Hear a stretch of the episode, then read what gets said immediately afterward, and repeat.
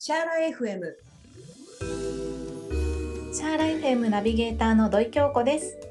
今回のシャーラ FM は田島京子さんをお迎えしたゲスト会全3回のうちの第2回をお届けいたします。田島京子さんとアーユルベーダ、ベーダとの出会い、インド文化を支えるベーダの価値観、アーユルベーダセラピストの教科書について、そして生き心地の良さを実感した田島京子さんと由美子さんの対談をお届けいたします。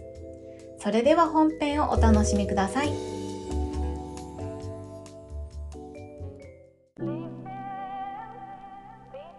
はいという私のなんかしょうもないインインド話をしてしまったんですけれども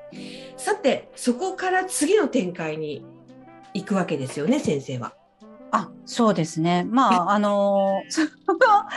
ちっちゃなクリニックからスタートしはい、あの、い実はいろいろな、あの、アイルベーダの病院とか、学校とか、こう、渡り歩くんですよね、私ね。うんうん。で、その中で、えっ、と、ケララにいるアシュタバイディアって言われている、はい。なんかちょっと特別な伝承医の家系の、あの人のいらっしゃるところにちょっとこう出会うこと、ご縁をいただいて。でそこでちょっとこう勉強していくうちに、まあ、そのアシュタバイディアっていう人たちって普通のアイルベーダのドクターと少し違うのは、うん。あのこうベーダアイルベーダとはまたちょっと違うベーダとか、い。なんかこうちょっとスピリチュアルなあのこうヒンドゥーの歴史、えーなんかこういろいろな継承してる人たちなんですよ。はい。こうベーダを継承してたりとか、うん。あーちょっとスピリチュアルなこう儀式ができるとかなんかそういう人たちが結構多いみたいなところとご縁があったことがまず第一のきっかけででそこで学んでるとあの私には分からないことだらけ、はいね、当然ですけど あの私普通の日本人ですからね分からないことだらけ。うんでそしたらなんかその先生たちからやっぱりあのちゃんとそこの自分たちが言ってることをちゃんと理解したいのであれば できるわけないとは思うけれどもまずサンスクリットから勉強するといいよとかはいそうやって言われるわけですよね。でまあ本当にあの45からですよ私それで。45からサンスクリットを勉強するっていう風になって。それでまあ徐々にあのアーユルベーダ以外のインド文化特にその伝統的なベーダ文化みたいなところに近しいところをこうちょっとこうなんかちょこちょこちょこちょことあの勉強させていただくっていう機会がありまして。はいでそのところからあのこう通常のそのアーユルベーダを学ぶアーユルベーダを学べる場所みたいなところをずっと長く作ってきたんですけど、はい。ちょっとそのベーダの教えみたいなものとこう私が出会うことによってなんかその自分の活動日本での活動も少しずつ変化してきました。うんでそう。そこに行っちゃうんですか？ベーダいやちょっとだからあの、まあ、最初は単純に健康法とかはい。なんかそれ的な感じで伝えてたと思うんですよ。あのこうオイルマッサージするとこう元気になりますよとか動作をバランスしますよみたいな感じの伝え方しかしてこなかったかなと思うんですけど、はい。いわゆるアイルベーダの講座みたいな。そうですね。あの私自身も日本で自分が伝えることもありましたので。はい。でそしてあのそういう、まあ、お伝えした方々が興味持てばインドを紹介するみたいな、まあ、そういう活動を結構長くしてましたんでね。うん。ただなんかその後半後半というか2014年以降になるんですけど、まあ、だいぶ時間経ちましたね。そ のそのあたりからあのやっぱりベーダの学びとかちょっとスピリチュアルなそういったあのあインド文化みたいなものもちょっとずつ勉強することによってうん。なんか単純にただ体の健康だけじゃないはい。インドの素敵な価値観みたいなのを伝えたいなみたいな感じになってったかなっていう感じがします。うん。インドのなんだろう。宇宙観みたいなそういう感じですか？うん。あの人たちがうんなぜこれを大切にするのかとかあのあーなんかなんか的な感じですよね。そうですよねだから全部つながってるんだと思うんですけど最初そのクリニックでドロドロのところでなんでいいんだろうって思ったところだったりうんそういうとことも全部つながっていくとは思うんですけど要はそのインドの人たち特にそのヒンドゥー文化みたいなものがあのーなんか宗教宗教って意味じゃなくてはい。彼らのあのこう培ってきた歴史とか彼らのフィロソフィーとかなんかそういったもちろん宗教観とかも含めてなんだけどなんかとても深くてはい。深深いだけじゃなくてとても愛に満ちているような 気が私にはしたんですねそのベーダのことをちょっと掘り下げていくうちに。なるほど、そうなんですね。ちょっと私はこれを見たことがないから、ちょっとなんかピンときてない、まだ来てないです。ああなるほどなるほど。なんかまあ単純に言だから例えば仏教のお寺に行って講話を聞いたらちょっと心ほっこりするみたいなはいはい。あるじゃないですか。います。なんかそのベーダもそれに似たようなこう、ほっこりする部分っていうのがあるわけですよ。ただそれがなんかね、あの仏教的だとなんかほっこりこう胸にキュッとくるみたいな感じなんだけどベーダの教えって結構ドーンってくるんですよ。あのなんか派手なんですよね。なんかこうドーンってくるんですよ。もう世界ひっくり返るわぐらいのことをドーンってくるわけですよ。うんうんうんうん。でなんかそういうそのベーダの価値観みたいなのって なんか私のちょっと説明だとうまく言えないんだけどしんみりするとかじゃないですよねいきなりなんか本当隕石落とされたぐらいのドーンってくるから世界ひっくり返るわみたいな感じの目が覚めたみたいな感じになるわけですよ。まあそうですよね。そうですよね。シバ神の頭の上になんか神様ここに ガンガーとか言って水で出てたりしますからね。そうそういうことを考えると確かに大きな爆弾バーンって落とされて、あ来るんですよ。私の私の世界観全部吹っ飛んだみたいなインパクト。そうそううん本当今エイブさんおっしゃった通りでちょっとごめん今まで私何十年も40年以上生きてきてるけどはい一回ちょっとゼロにしていいですかっていうぐらいええええ衝撃だったんですよ。ちょっとごめんみたいな。いやなんかそれはなんか私もちょこちょこと触れていくときにはっとかって思うことはあるのでなんとなくちょっとわかります。うんそうなんですよね。だからそうそういう状況になって改めてアイルベーダをこう見つめ直してみると。あれ？ちょっと私が最初に思ってたのとだいぶ景色違ったかもみたいな。うん。ところになんか結構なってきてでそれに伴ってあのこう活動の内容が少しずつ変わってきて。はい。おりますね。なるほど。まあ確かに私もいろんなものを、まあ、仏教であったりとかあのインドの神様のとこにちょっと行ってみたりとかいろんなことちょこちょこやるんですけどでもなんかすごくインドの人たちの考えることって壮大だなとかなんか確かに目から鱗っていうような感じじゃなくてまあ 確かに本当に価値観ひっくり返るようなところっていうのは 感じてでそしてアイルベーダーに立ち戻った時にあそうなんだみたいな時はあったりします。うんいやじゃあ分かっていただけて嬉しいです。なかなかこれはあのあの普通に説明しても伝わらないんですよ。だからあのだから一回日本人の頭を全部捨ててみたらあのすごくしっくりきたっていうアイルベーダが。ああなるほど。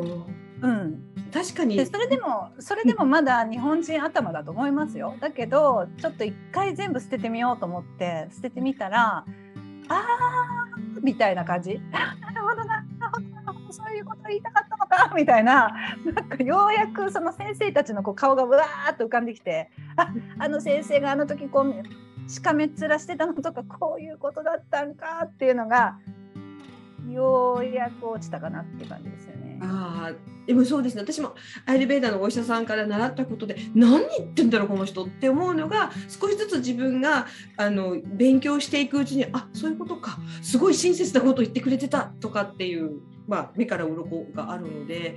まあ、そういうのに似てるのかもしれないななんてちょっと思ったり。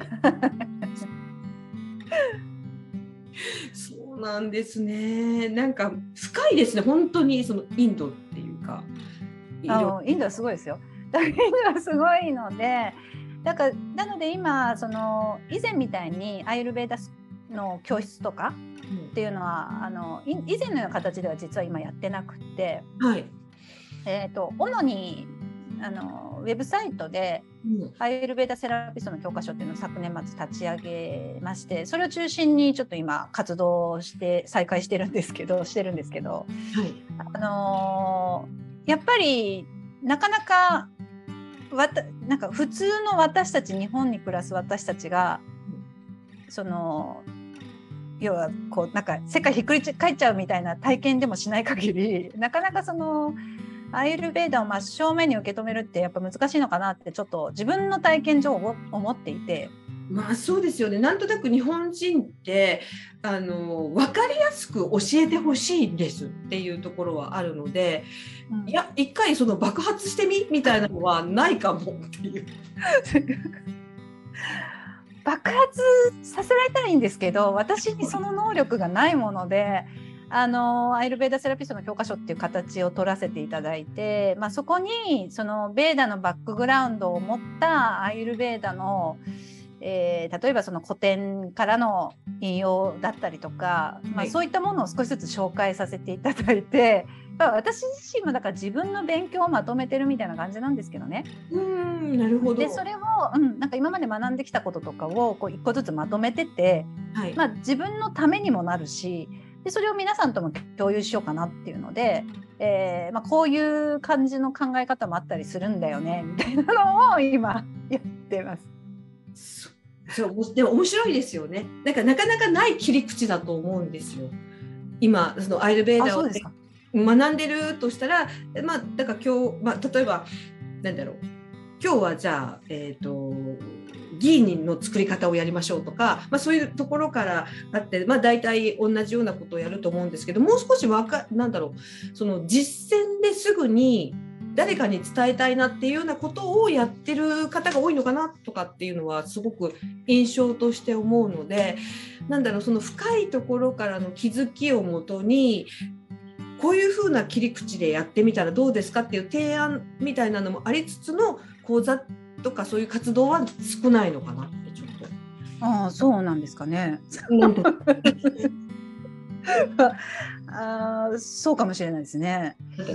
深掘り大好きな私としてはそそられるんですけれども。はい。あなんかあの由美子さんが少なくとも由美子さんをそそってるのであれば私は大成功ですね。なんだろうその私基準っていうのはよくわかんない。いやいや全然全然素晴らしいです。ありがとうございます。うん。そうですね。まあそれでまああのそういった新しい視点が一つでも二つでもシェアできたりして、うん、でそれでなんかその例えばなんなんかこうアイルベーダ勉強してきたんだけど、うんうん、ちょっとモヤモヤしてる部分があるとか、うん、なんかこういうこと私は伝えてるんだけどなんかこれでいいのかなっていうようなあのなんかこうでも誰に聞いたらいいんだろうみたいな人ってきっといるかなと思ったんですよ。それはあると思います。なんかあの多分あの分かりやすい本当に日本人とかで分かりやすいアイルベーダーを教えててそのうち何か壁にぶつかると思うんですよ。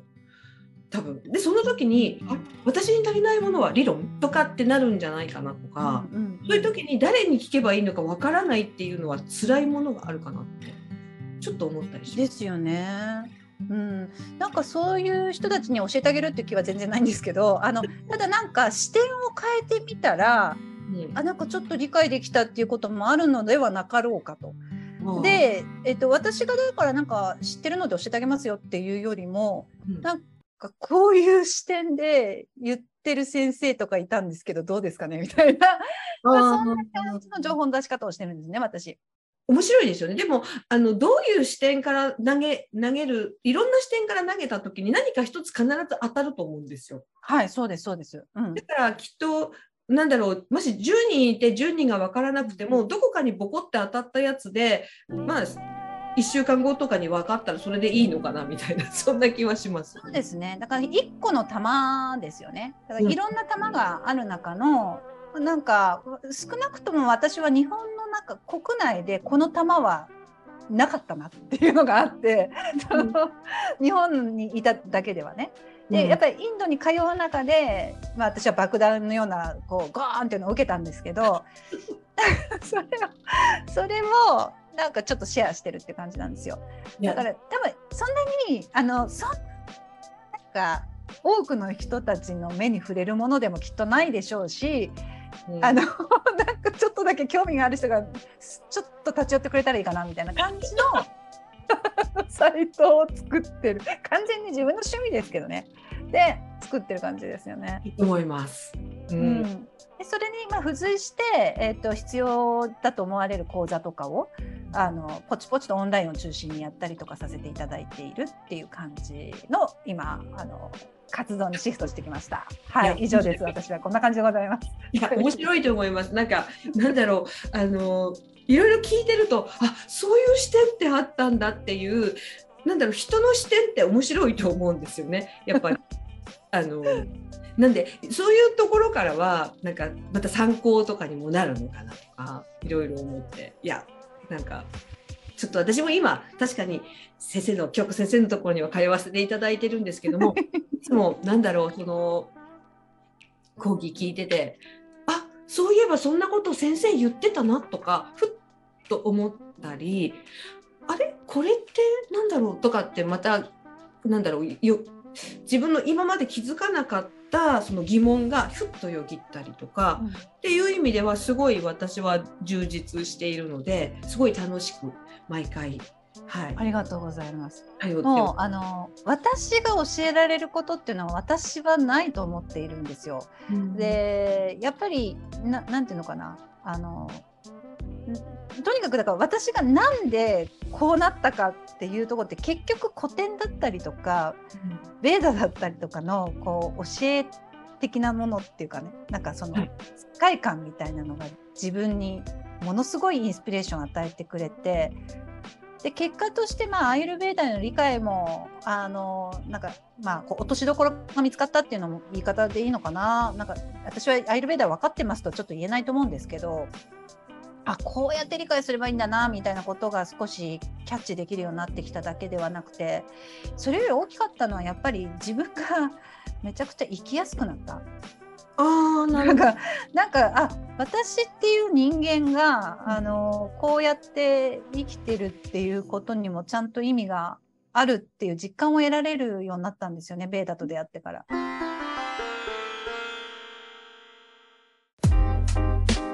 今週もシャーラ FM をお聴きくださいましてありがとうございます。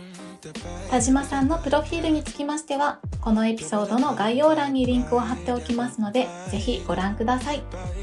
さて、来週のシャーラ FM は、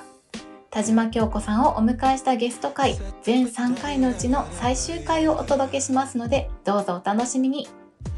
それでは皆さん、また来週お会いしましょう。